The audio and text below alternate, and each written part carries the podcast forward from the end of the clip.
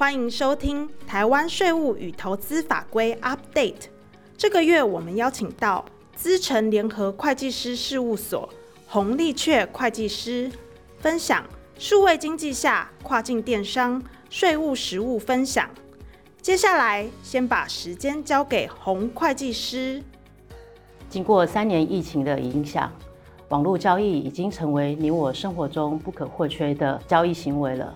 那我们台湾也在一百零五年的时候，经过立法院立法，针对跨境电商有相关的课税规定出来。但经过了六年，我们发现还是有许多的客户在跟这些外国跨境电商交易的过程当中，对于相关的营业税跟所得税的这些规定的部分，并没有做得很完整，以至于可能公司多缴了营业税，或者是多扣缴了负担的税额的部分。所以今天我们就借案例的分享，来跟各位介绍一下，说我们。在跟这些跨境电商交易的时候，应该要注意哪些税务的议题？首先，我们先来跟各位介绍一下台湾对于跨境电商的课税规定。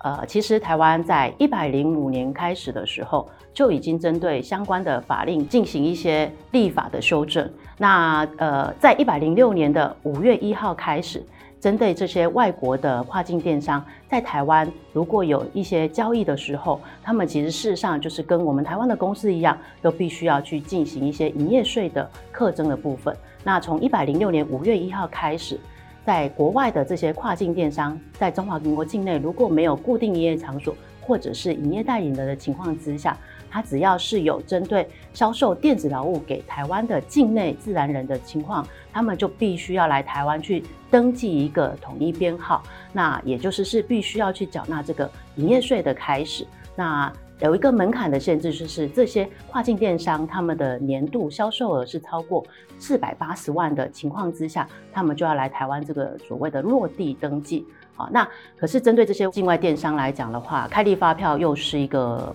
比较大的 issue 啦，所以在财政部这边有让这些跨境电商从一百零九年一月一号起就去开立这个所谓的云端发票。我们目前收到的都是一个所谓的呃云端发票的情况。那所有的跨境电商，只要他们达资格的，他们也得一定要 follow 我们这个台湾的规定。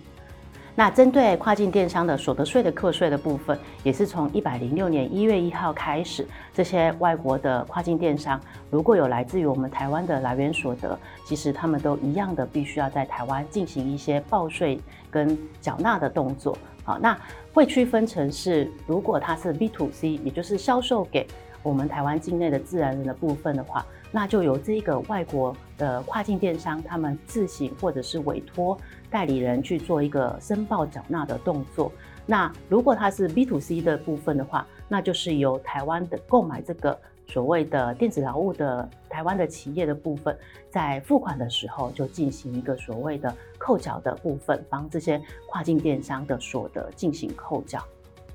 那接下来呢，我们就透过一些案例的实际分享，跟各位说明一下说，我们今天台湾公司如果跟一些境外电商进行交易的时候，有哪一些应该要注意的事情。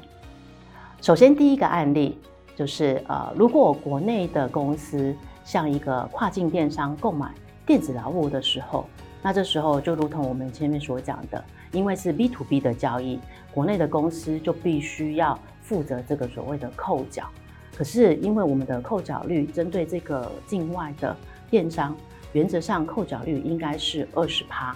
那这样子的部分的情况之下，其实很多的这些电商，他们就是在合约的约定上面，都是说他们要实际拿多少的钱。也就是说，这些扣缴税款的部分，在 local 的这些扣缴税款的部分的话，这些电商可能并不会吸收，必须要由公司自己去负担的情况之下，那我们到底要怎么样去降低我们台湾公司针针对这些扣缴税款的税额负担呢？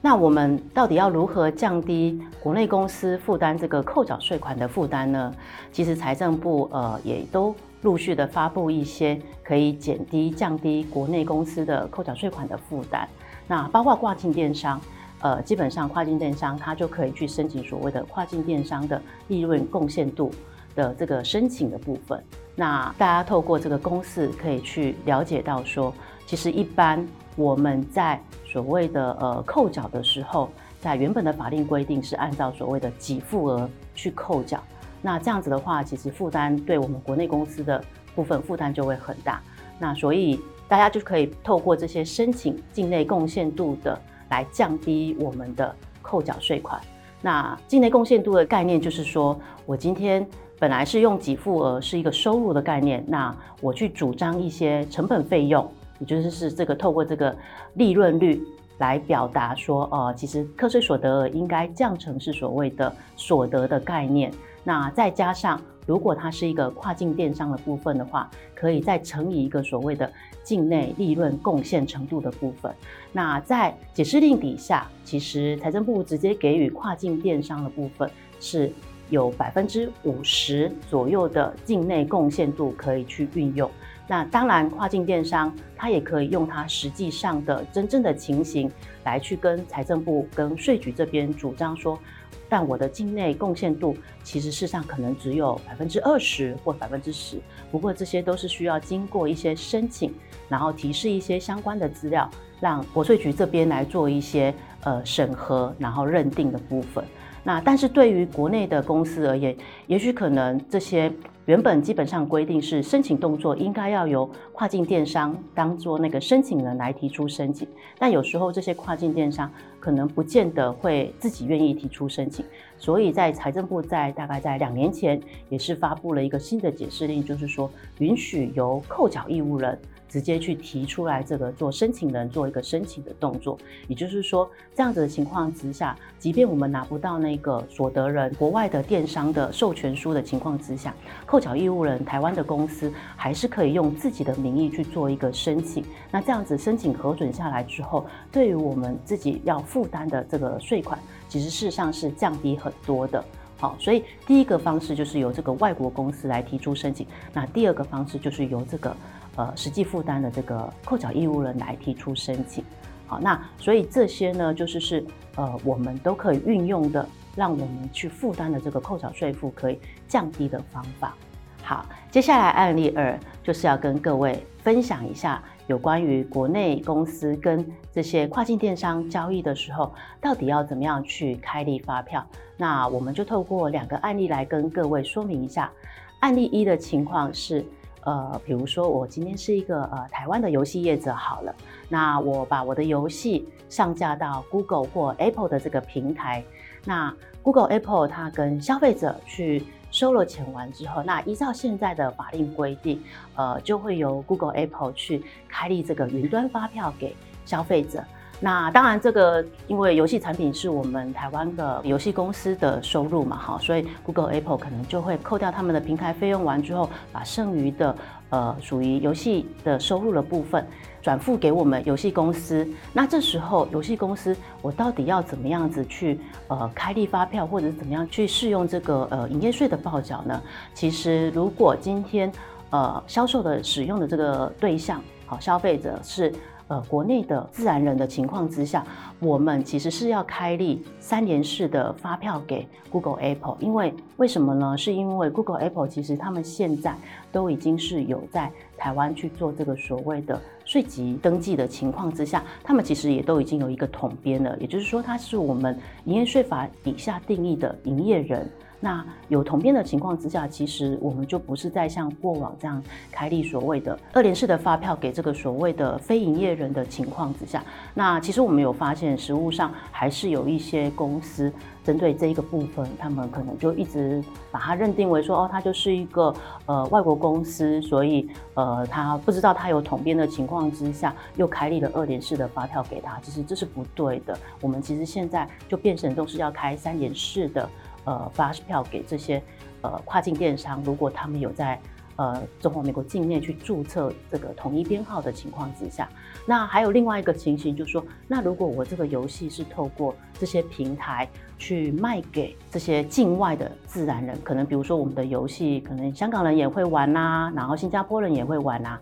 那这个情况之下，其实呢，它其实事实上是可以适用一个所谓的零税率。那适用零税率的部分的话，其实我们的这个销售额就是可以是直接做一个退税的动作，这样子。好，那案例二的一个情况就是是变成说，如果我们今天是呃国内台湾的这些旅宿业者，举举例来说，比如说可能是呃老爷酒店好了，老爷酒店它透过呃 Agoda 或 Booking 的这些呃境外电商的呃订网平台啊、去做一个让我们消费者可以去做一个订网的动作，那这时候其实也是是要提醒说，呃因为就会 depends on 说呃我们今天。收款的方向是，到底是是让呃平台帮我们收款，好，这些境外订房网的平台帮我们收网，还是说消费者到我们消费完住宿完之后，我们才收款？如果是到店付款的这个情况之下，那就是由我们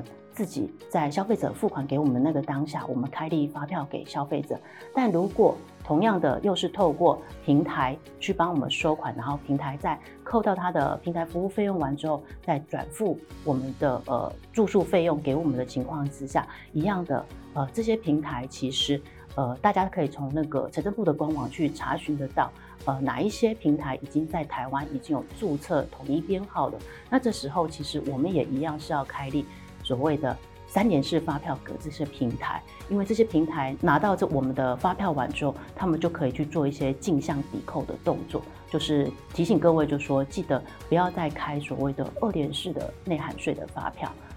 啊。那我们也透过几则财政部在一百零六年的一些新闻稿的提醒啊，这里面都是是提醒我们说，呃，游戏业者。哦，你就是就你的我们收到的那个款项的部分的话，其实是必须要去开立一个所谓载明清楚，呃，买受人可能是是这些平台商的这个发票的部分。好，那这些新闻稿就提供给各位做一些参考的部分。好，那旅书业者在一百零七年度也是，那可是其实老实讲，呃，一直到现在已经可能六年经过了，我们其实还是有发现实物上。就还是有一些呃，我们台湾的业者可能针对这些跨境电商跟跨境电商这边的这个交易的发票的处理，好像没有做得很完整，好，所以这边就是再一次提醒各位说，其实这些很多的大型的呃跨境电商平台，其实他们在台湾都已经有落地去注册这个统一发票了。那各位在处理这个发票跟他们交易的时候，在处理发票的过程当中，一定要。特别的注意，因为发票开立错误，其实也都是有处罚的条款的部分。好，那接下来案例三的部分，我们再来分享一下说，那如果今天我的国内公司，好，它可能就是呃，举一个例子来讲好了，它可能是一个云端服务，好，那我们可能就是一个台湾的一些呃电子资讯公司，那可能我们就会去购买。这些，比如说，呃，Google 的云端啊，或者是 Amazon 的云端的那一个空间的部分，然后呢，就是是再去转售给我们在台湾境内的，呃，可能是个人啊，或者是可能是企业机关的用户使用的部分，好，那同样的，这时候各位就一定要记得，以我们是一个转售商的部分，当然我们对我们台湾自己境内的这些。呃，消费者适当的去开立发票，那这时候因为呃，我们跟这个跨境电商的角度是，我们就是是一个 B 一个企业一个 B to B 的交易的情况之下，那就记得说我一样回归到我们刚刚所讲的这些呃，我们的买的这个部分的，我们是变只是适用所谓的营业税法三十六条，我们等于说是要自己去报缴这个购买国外劳务，因为我们是。B 是企业的关系，所以这些境外的跨境电商，纵使他已经有注册了这些呃统一编号，但他并不需要开立发票给我们，所以反而是要由我们台湾的公司依照营业税法三十六条去进行一个购买国外劳务的申报的动作。那所得税的情况也是是呃，就是变成是我们就是要走一个扣缴，好，当我们要付这些费用给这些。呃，境外电商的时候，好，可能我们就要走扣缴。那扣缴的时候，当然就是也是要注意说，那税额是不是我们自己负担？如果是我们自己负担的情况之下，可能就都可以去适当的去，呃，申请一些呃境内贡献程度的这些申提出申请，那让我们公司的扣缴税款的负担可以再降低。接下来第四个案例，呃，是跟各位分享一下说。那如果呃我们是国内的公司，是可能透过一些网购啊，去有一些跟国外的呃这些跨境电商去进行这些提供给他们这些物流服务的部分，也就是说，可能比如说现在都很流行说买一些韩货啊，或者是买一些日本的货。好，那这时候呢，就是是会有由台湾的这些公司去提供一些物流服务给这些境外的公司，让他们可以把货物运送到我们台湾的消费者的手上。那这时候其实事实上会变成是说，如果营运模式不同的情况之下，呃，可能就会有我们台湾公司对这个服务的部分会有不一样的课税义务。那第一个情况会变成说，如果我们呃台湾公司在提供这个物流，其实我们真的就是只是是帮忙做做 reference，然后让这些消费者直接用他的名义做报关。好，比如说我今天一个台湾的个人的消费者，啊，透过平台在网络上呃去订了去下单了，好，那这个货物的运送的部分就变成是说，那就是由那个消费者好直接。做一个收货人直接报关，可能就是直接 DHL，然后直接运送到他们家。好，那这样的情况之下，就会变成是说，呃，我们只是纯粹提供一个服务，好，服务物流的这些配送安排给呃这个境外电商的话，那就比较单纯，就说，呃，当他，呃，我们就就我们的服务的部分去开立相关的呃发票，以及申报我们在境内的这些所得的部分，服务收入所得就好了。好，那但是如果有一种情形，现在呃，可能各位会知道说，为了要让它更效率一点这样子，那这些呃国外的可能真正的货主这些公司啊，他可能会先把他的商品就是跟我们这台湾的公司做一个搭配，说，哎，那你可不可以在台湾先帮我租一个物流仓，我东西都先放在你台湾这边，好，台湾的那个物流仓。那如果消费者有下单，透过网络下单的时候，那我会通知你，那你就赶快帮我把它呃寄送给这些消费者，运送给这些消费者。可是这时候我们真的就都要提醒一下，因为这个就是是有一些公司都会呃忘记的地方，就是说其实啊，如果我们经常性在所得税法底下的规定，就是说所得税法第十条这边有一个规定说，如果经常性的代为储存以及交付运送货物给呃客人的情况之下。其实我们就构成了他在所谓台湾的营业代理人。那也就是说，其实这一个呃国外的公司，好，它的货物在我中华民国境内存放，然后最后也在我中华民国境内去销售给了客人的情况之下，它会变成是，它反而是针对这一笔所得、这一笔收入的部分。好，我们台湾的公司就有一个必须要帮这个外国公司去做一个所得税申报的动作的义务哦。因为这个如果税局有查核发现的话，其实他的责任他是是会找我们台湾国内这个物流公司，因为你已经是他的所谓所得税法上面定义的营业代理人的情况之下，就变成是你必须要去帮他做这个营利事业所得税的申报跟报缴。好那所以其实不同的呃营运模式情况之下，其实课税的模式跟规定其实是不一样的。那这边也是是做一个提醒，因为我们在实物上就有发现说，可能呃对这些呃物流公司来讲的话，他会觉得说，这都不是卖我的货啊，这都是别人的货啊。对，那但是其实事实上这样子就是是已经有构成我们的义务了。那可是个人在实物上，就是这些物流公司可能就都没有注意到。好，那这边就是是以一些案例的分享来跟各位讲一下，说我们在跟这些跨境电商的交易过程当中，好都要特别的小心注意一下，说我们现在台湾已经有一些新的法令规定，那该要怎么样去落实，以及不要让我们自己遭受到处罚。谢谢大家的收听，也欢迎大家到 PWC 台湾 YouTube 频道观赏影片，或订阅 Podcast 频道，及时取得最新资讯。我们下个月空中再会。